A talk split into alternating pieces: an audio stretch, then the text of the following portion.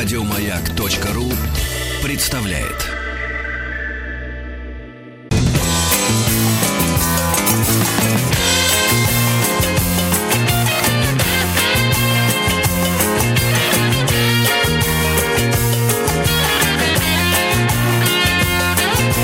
Вахтанг Махарадзе и Павел. Добрый день. Сегодня мы поговорим о героях романа Дубровской Александра Сергеевича Пушкина. Узнаем, был ли Дубровский белорусом и был ли прототип у Кириллы Троекурова. У нас на связи заведующая кафедрой русской и зарубежной филологии э, ЭВЛГУ, доцент, кандидат филологических наук Светлана Алексеевна Мартьянова. Светлана Алексеевна, здравствуйте. Здравствуйте. Здравствуйте. Здравствуйте, Павел и Вахтанг. Первый вопрос. Все-таки Пушкин дописал Дубровского, финал у нас окончательный, или он не успел это сделать? А, нет, конечно, нет. Э, это э, произведение Пушкина считается незавершенным. А, и датой начала произведения в рукописи Пушкина стоит 21 октября 1832 а, года. И при жизни Пушкина этот роман опубликован не был – и он впервые был опубликован только в 1842 году а в посмертном издании сочинений Пушкина первыми издателями Жуковским, Вяземским, Плетневым, которые, в общем-то, и дали этому роману название «Дубровский». А, ну и кроме того, есть литературоведческое мнение о том, что Пушкину в процессе работы э, это произведение разонравилось. А, и э, поэтому Дубровский, чем ближе к концу романа, тем чаще он появляется под маской, то есть становится все более загадочным и таинственным персонажем. А, и роман обрывается вот на такой э, загадочной, тоже таинственной ноте.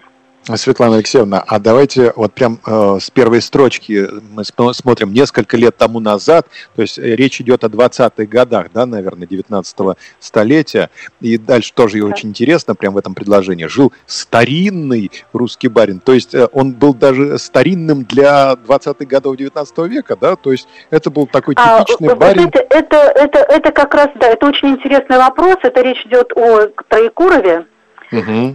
И он, с одной стороны, э, назван старинным русским барином, а с другой стороны, точно указан э, его чин, он генерал-аншеф, э, в Петровской табеле о рангах этот чин, это второй чин, да, то есть это высокий чин.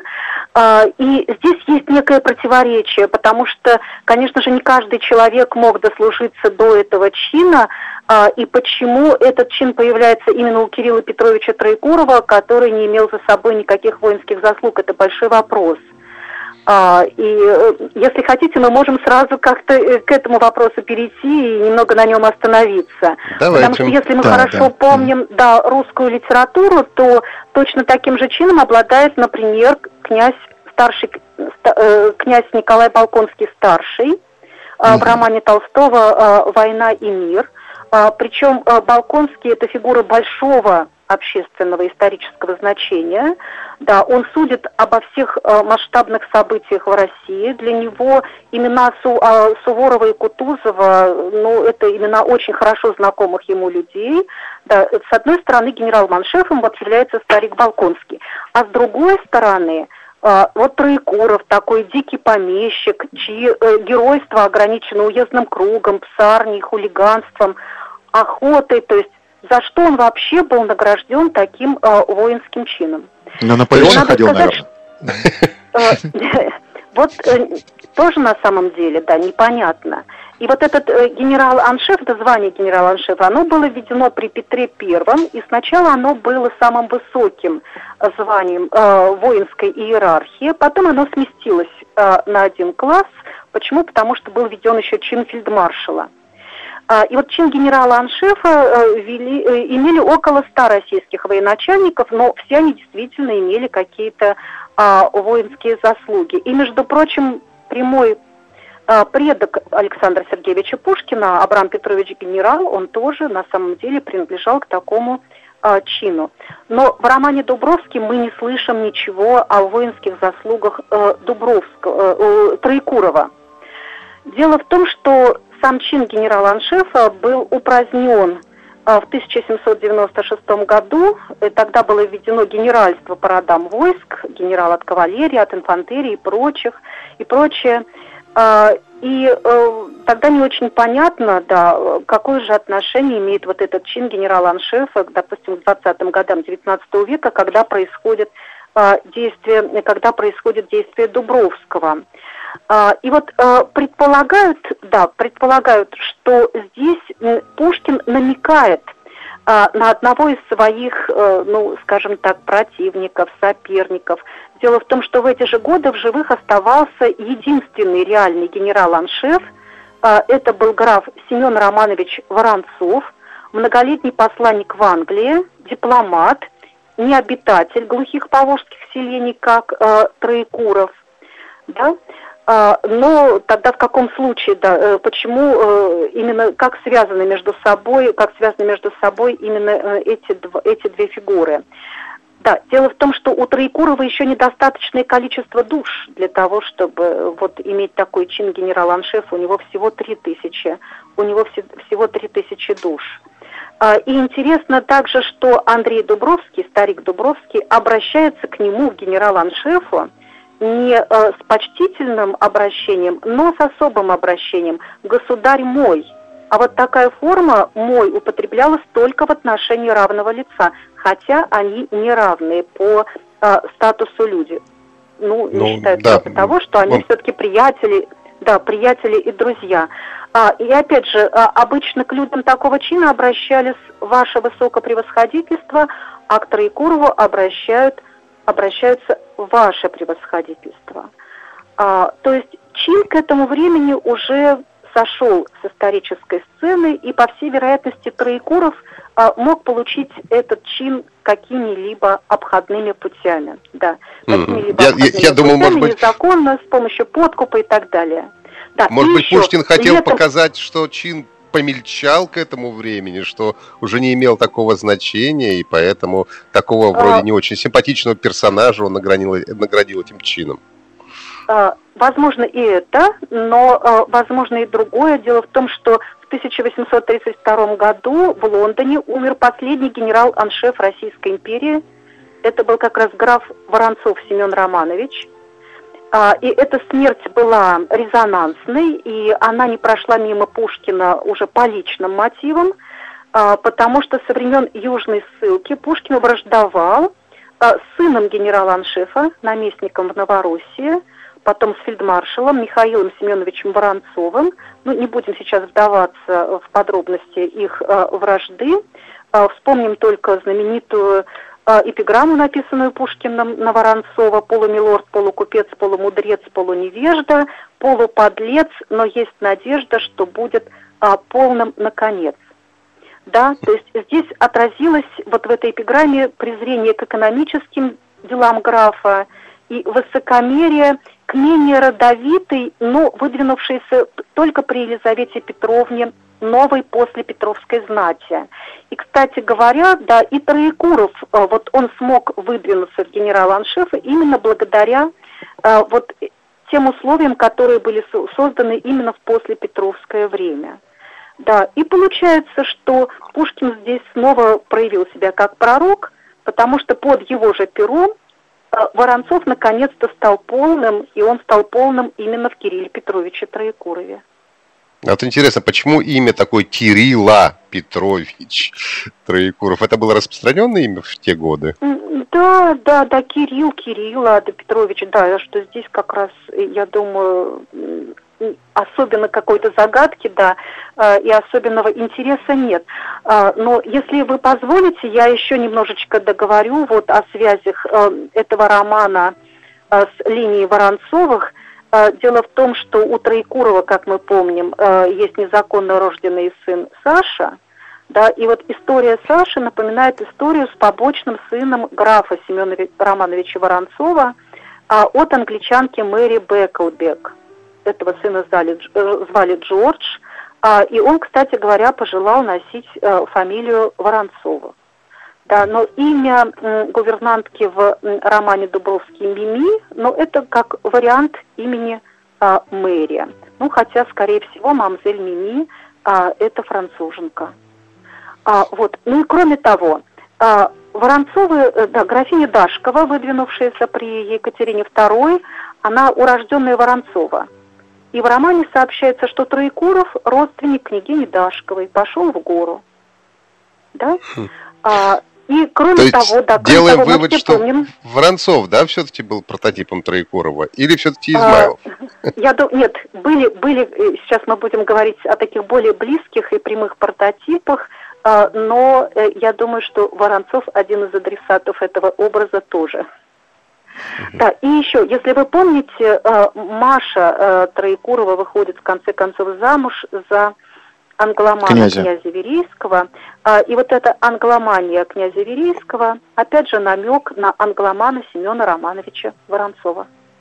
То есть Воронцов сразу в нескольких ипостасях появился в Дубровском, получается? В нескольких, да, в, не, в нескольких ипостасях, да, и потом все-таки мы должны помнить, что указание на реальный прототип, оно редко что объясняет нам в произведении, которое является, кроме того, еще плодом фантазии, авторского вымысла, творческой импровизации. И мне кажется, что Пушкин использовал здесь все возможности, да, не только реальные прототипы, но и аллюзии, намеки, э, и обобщения. Один, кстати, все... замечательные получились Маша Троекурова, Саша Троекуров небрачные, несмотря на то, что вот э, с детьми Воронцова у, у Александра Сергеевича не заладилось, да? Да, да, да, да, да, да. А, вот, ну, вот, вот так, да, это один, да, это один из э, возможных прототипов или один из людей, а, один из людей, на которых Пушкин намекает, э, намекает в своем романе. И главное, э, что Пушкин акцентирует в этой линии, это вражда как раз старинного русского боярства, это до Петровского боярства, а, с людьми, которые выдвинулись после Петровское время – с представителями новой знати. А, и а, Пушкина на самом деле это старинная тяжба, это старинная вражда, всегда волновала, и литературоведы много пишут о таком серьезном автобиографическом подтексте многих произведений Пушкина, связанных именно с этой, с этой линией. Угу. Но, ну, мы сейчас а, тоже уйдем далеко в сторону, да, если да. Ну, а кто же новое вопрос, боярство да? получается, да? Ну, Троекуров и Дубровский, ну, просто Троекуров богат, а Дубровский беден, да. они, у них разные, Дубров... А, разные, как бы, чины, но при этом, ну, они оба бояре, они оба владеют крепостными, угу. просто одного больше, у другого меньше. Чем же они отличаются угу. с точки зрения Пушкина, ну, кроме а. А, не, ну, характеров, да, я имею нет, в виду? Ну, ну, дело в том, что нет, но с точки зрения Пушкина, да, по понятно, что да, э, они отличаются все-таки характерами, но э, при этом Пушкин подчеркивает постоянно, что они приятели. И он видит э, пустяковый характер на самом деле этой ссоры. Э, и если внимательно читать роман, то мы увидим, что были такие моменты, когда герои все-таки готовы были примириться. А, но не воспользовались такой возможностью.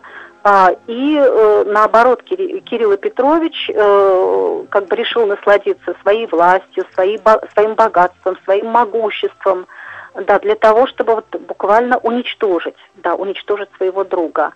А, и ведь э, вся тяжесть этой истории связана также с тем, что их дети были влюблены друг в друга. Да, и на самом деле тут была разрушена, да, была разрушена прекрасная, да, любовная идиллия. А Светлана ну, Алексеевна, а, а это вот. не ссора случайно Иван Ивановича с Иваном Никифоровичем здесь? А, да, вот мне, мне э, да, э, но Иван Иванович с Иваном Никифоровичем все-таки это произведение э, в большей мере комическое, хотя, ну, если вы помните, заканчивается на грустной ноте, да, скучно жить на этом свете, господа, когда близкие соседи и, в общем-то, э, люди, которые могли бы быть хорошими друзьями, начинают, начинают ссору э, вот из-за ничего на самом деле. А, но, с друг... да, это похоже, э, но, правда, в несколько другой интерпретации, несколько другой тональности, если использовать музыкальные термины. И еще одно близкое произведение к этому, это, возможно, «Медный всадник» Пушкина – Угу. Да, потому что Евгений в «Медном всаднике» это тоже представитель такого незнатного дворянского рода. Почему этот род оказался незнатным? А, ну, это, по всей вероятности, род, который э, не смог выдвинуться при Петре Первом, или же, допустим, не был согласен с политикой Петра Первого, обеднел. Э, и отсюда вот эта вражда э, к царскому роду. И, кстати говоря, сам Пушкин и э, пушкинский род, Пушкин говорил о том, что э, род Пушкиных мятежный. Э, он сам, кстати говоря, не исключал себя из этого рода. А, вот, и не будем забывать, да, не, не будем забывать, а, что несмотря на то, что герои были друзьями, да, и они могли бы примириться, но все-таки а, старик Дубровский – это пострадавшее лицо, и это, безусловно, слабейшее лицо во всей этой истории. Да. А, а, Светлана Алексеевна... Ахматова, у Пушкина слабый всегда прав. Поэтому, Хорошо. Да. Светлана Алексеевна, Слабость сейчас у нас новости, сло, новости да. на маяке. Мы вернемся к нашему общению через несколько минут и поговорим еще и о Троекурове, и, конечно, о самом Владимире Дубровском.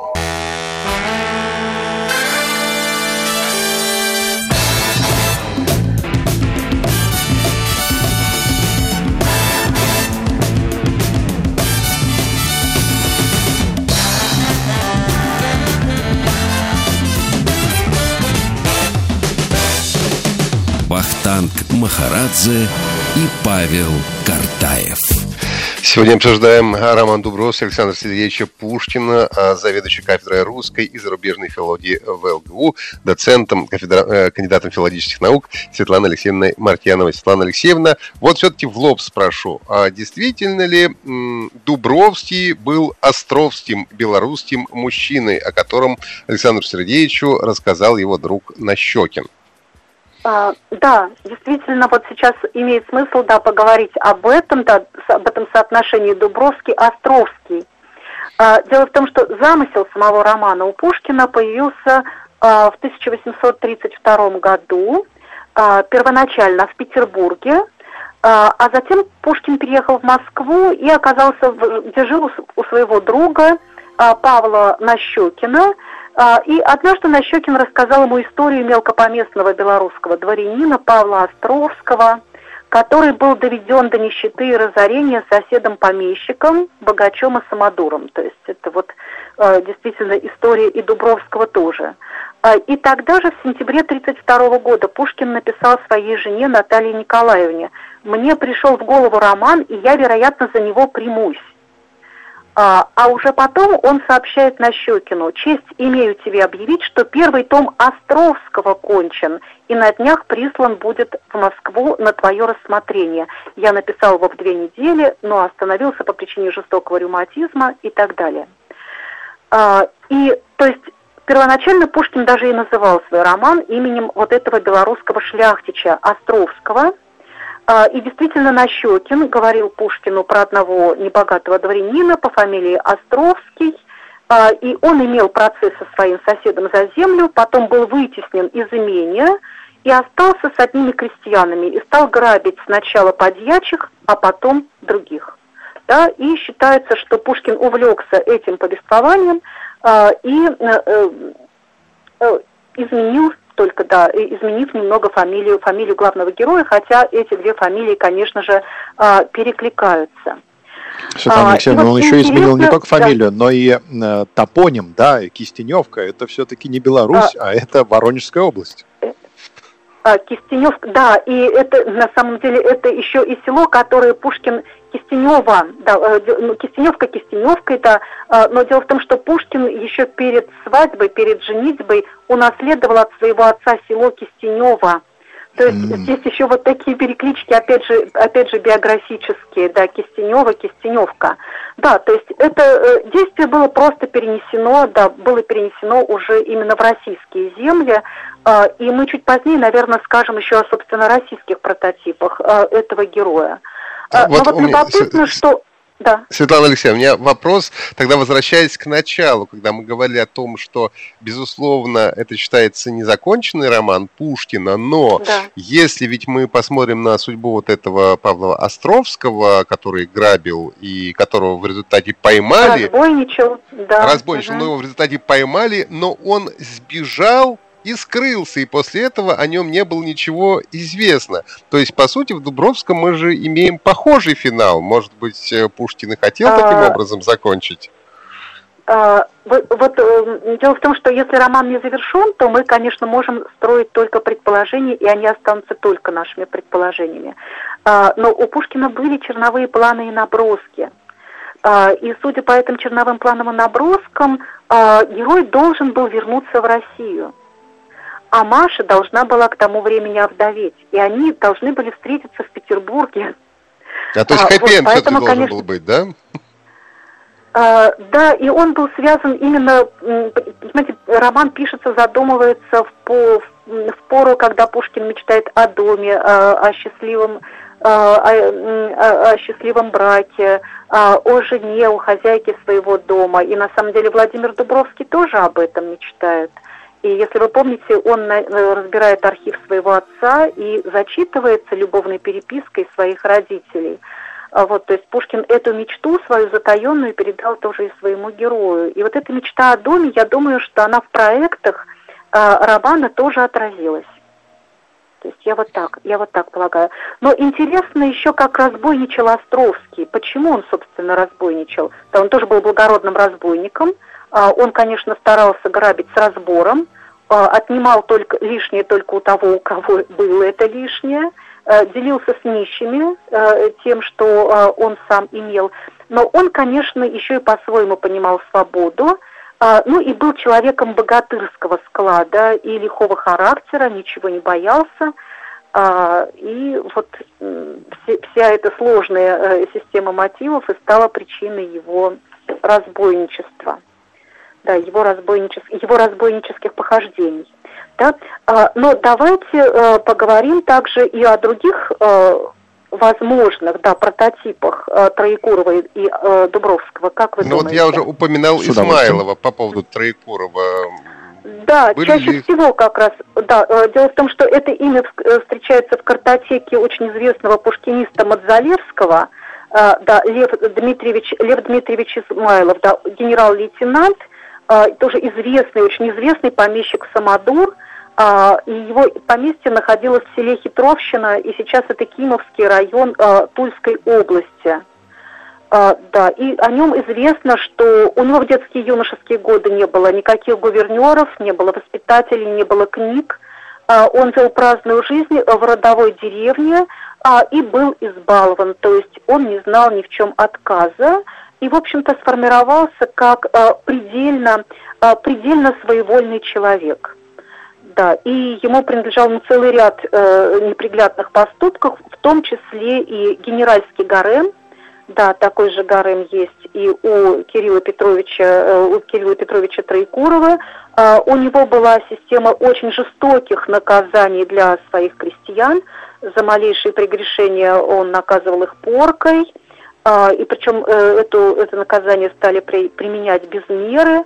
А за более серьезные поступки он заковывал их в кандалы а, или в рогатку, в железный ошейник с зубьями, который не позволял поспать даже минуту. И э, все время наказания человек должен был выполнять э, обычные работы.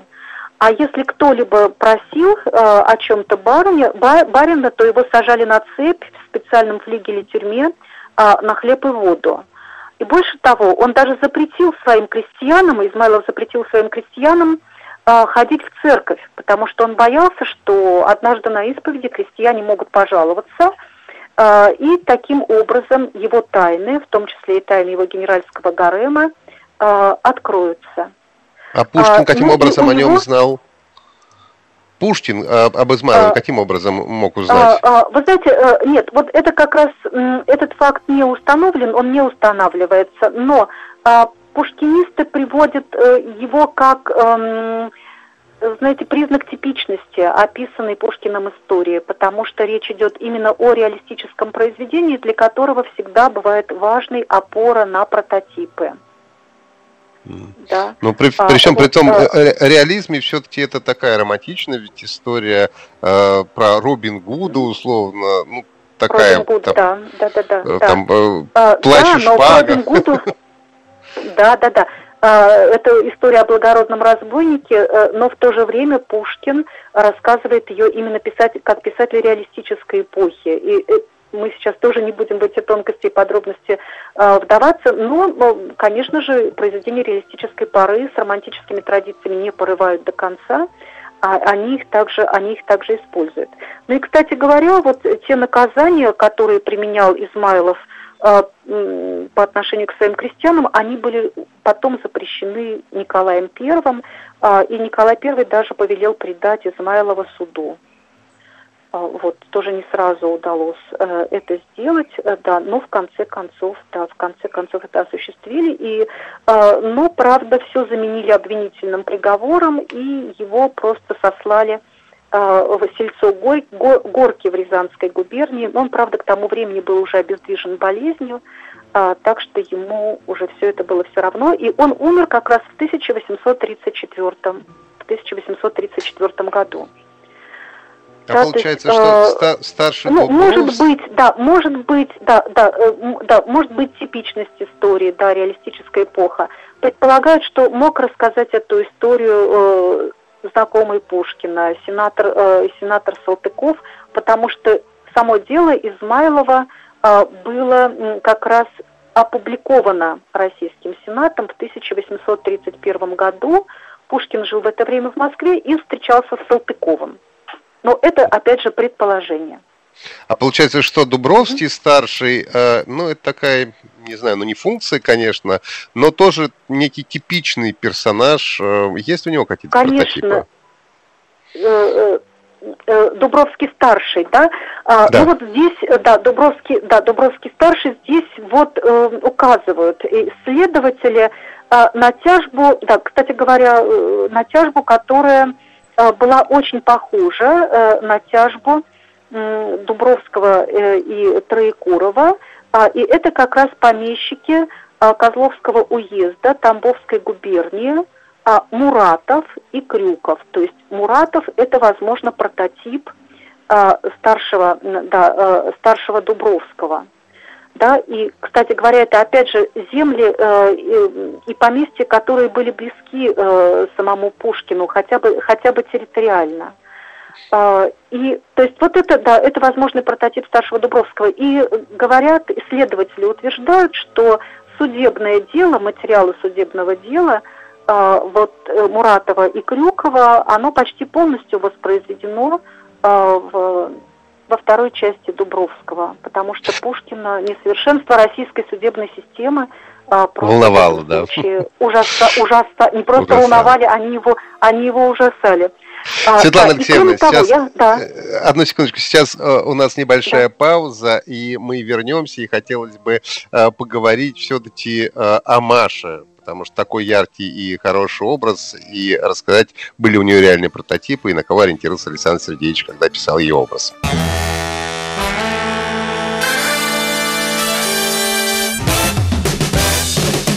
Вахтанг Махарадзе и Павел Картаев. Продолжаем обсуждать э, роман Дубровского Александра Сергеевича Пушкина. На связи заведующая кафедрой русской и зарубежной филологии в ЛГУ, доцент, кандидат филологических наук Светлана Алексеевна э, Мартьянова. Светлана Алексеевна, э, хотелось бы вот поговорить про Машу. А такой приятный, хороший, положительный образ э, в Дубровском э, Пушкина.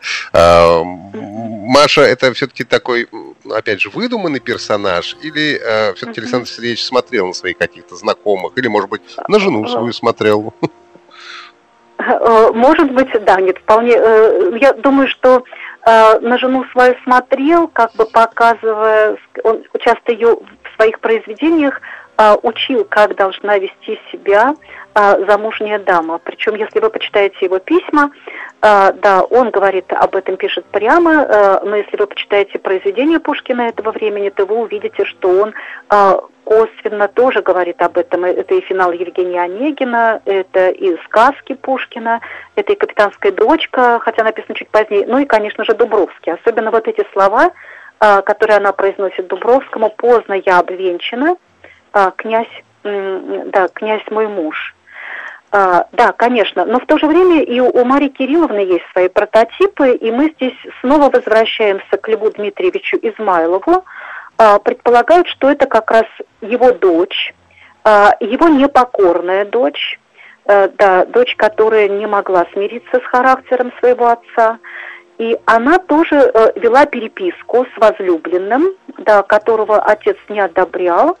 И посредниками в этой любовной переписке выступали няня э, и 14-летний мальчик.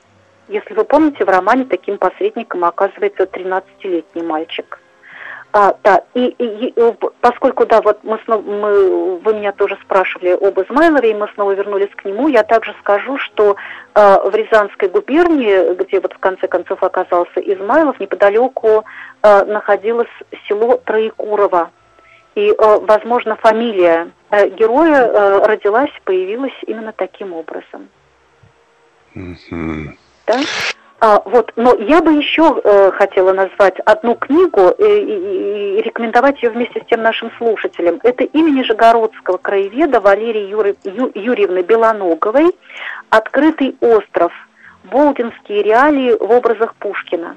А, книга была издана в 2017 году, и Валерия Юрьевна говорит, что историй, похожих на историю Троекурова и Дубровского было целое множество. И Пушкин узнал эти истории э, уже в 1830 году, когда э, приехал решать свои наследственные дела в Нижегородскую губернию. А, и в частности, неподалеку от него жили родственники знаменитого генерала Ермолова. А, и вот э, э, а, одна из его родственниц, она была замужем за председателем э, Сергеевского суда Александром Федоровичем э, Дедюкиным. Он как раз помогал Пушкину устраивать его наследственные дела, и, возможно, от него Пушкин услышал также множество интересных историй. И вот самой экзотической личностью э, среди Ермоловых был Валериан Гаврилович Ермолов. Известно, например, что однажды он зверски избил пастуха, не разобравшись, не разобравшись в чем дело, а, избил только за то, что этот пастух, ну, нечаянно а, привел свое стадо на чужую землю, на чужую территорию. А, из-за своего пастуха тогда вступилась Наталья Ниловна Топорнина, которая была тоже урожденной Ермоловой, и она даже подала в суд на своего распоясавшегося родственника. А он за это грозил спалить ее имение. А, и вот от наказания да, от, от наказания он был тогда спасен только своим Шуриным, который, кстати говоря, служил в суде. А, вот, и э, можно себе представить, да, наверное, с помощью взяток а, ну, то есть вы проводите параллели, что Дубровский, значит, наказал а, воровавших у него лес, э, значит, троекуровские крестьян, и вот эта вся коллизия, да. как бы вот в таком виде, да, Пушкин ее и, Да, и она в таком виде, да, она, да, да, да, и, э, в общем, Пушкин подобного рода истории тоже слышал. А, и интересно, что жена Валериана Гавриловича Ермолова, она тоже жаловалась на своего мужа. То есть она, да, с одной стороны была его женой, но с другой стороны, стороны тоже такой независимой а, и непокорной личностью и могла постоять за себя. Вы интересную мысль сказали о том, что Пушкин в своих произведениях показывал жене, как нужно себя вести, получается, да? Как бы через свои а, произведения ну, намекал. Можно сказать, как... да, э, да это, это, вы знаете, это тоже, это, эта тема а, уже, вероятно, другой передачи, но давал ей своего рода урок, потому что а, Наталья Николаевна Гончарова а, после а, замужества ей предстояло превратиться из провинциальной барышни а, в великосветскую даму. А, и он, э, да, вот в любых формах он говорит об этом, и в сказке о царе Салтане, о том, как, э, собственно, она могла бы себя вести, и в сказке о мертвой царевне и семи богатырях, а, и в последней главе Евгения Онегина, и вот в Дубровском тоже, и в «Капитанской дочке». То есть, по сути, он учил русскую да, такой женщину. Ненавязчивый, ненавязчивый урок, как бы намекающий урок. Угу. Светлана Алексеевна, а вот у нас осталась буквально минутка, и Антон Пафнуч Спицын, такой вот э, врун, да еще и трус. Э, кто стоял за ним, кто его прототип, интересно? Вот, вы знаете, этим вопросом, да, я, э, к сожалению, не занималась, но, да, то есть у меня здесь конкретное, конкретное лицо я вам здесь назвать не могу, но когда вы погружаетесь в историю прототипов героев Дубровского, э, вы сразу сталкиваетесь с картиной э, несправедливости, с картиной несовершенства российской судебной системы. А, и очень многие судебные чиновники готовы были, допустим, буквально за взятки помогать э, людям таким более влиятельным и более могущественным. Ну, то есть это некий все-таки собирательный образ, скорее всего, да, получается, Понятно. выполняющий да, свою в общем-то, функцию. как и все, да, как и все герои Дубровского, да, как и все герои любого художественного произведения. Вот здесь конкретного лица я просто назвать вам не могу. Угу, спасибо. Хорошо, спасибо вам большое. Да, и, вы знаете, и да? может быть мы еще здесь отметим такой автобиографическую, автобиографический подтекст. То есть Пушкина интересовал путь молодого образованного человека, дворянина в мятежнике. Да. Его вот очень на, на этом, к сожалению, да. русского дворянства, да. И переживание тревоги, с... без... да. К сожалению, время наше закончилось. Я думаю, что мы обсудим да. в следующий раз. Большое спасибо за беседу. Говорили сегодня Дубровском Пушкин. Светлана Алексеевна Мартьянова была у нас на связи. Мы прощаемся до 7 часов вечера. Павел Картаев, Катан Махарадзе. Всего доброго. Спасибо. Еще больше подкастов на радиомаяк.ру